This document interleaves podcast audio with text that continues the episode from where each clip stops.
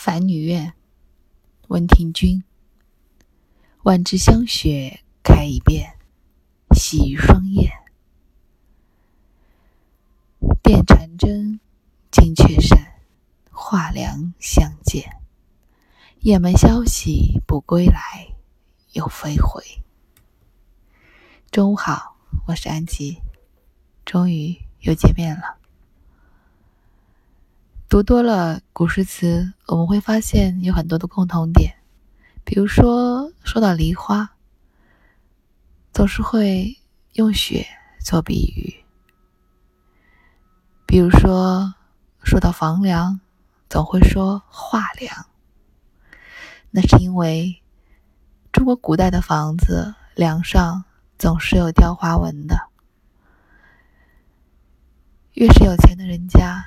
那房梁上的花纹越是纷繁复杂、富丽堂皇。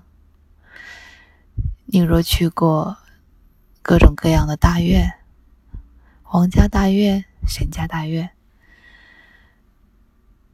抬头细细品味，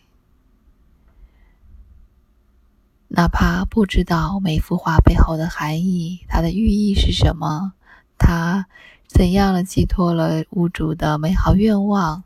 祈祷，也能感受到画工的精妙。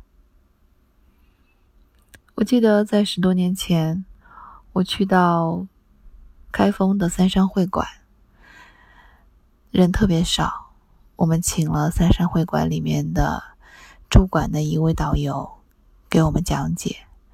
那是我第一次听除旅行社以外的导游。那样细致的讲解那么小的一块地方，他几乎把每一幅画都给我讲过去。那也是我第一次有机会细细的体会，那并不仅仅是为了美而画的画。现如今的中国房屋大多都已细化，不再有那么多的画梁可以看。若有机会，我觉得大家可以去多看一看那些古老的房屋，去体会不同身份的人家画上的东西是不一样的。为官的、为商的、平民的、书香世家的，不同类型的房屋，不同类型的屋主的身份。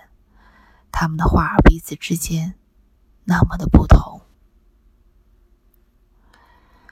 温庭筠，凡女怨，万枝香雪开一遍，细雨霜叶。电缠针，惊雀扇，画梁相见。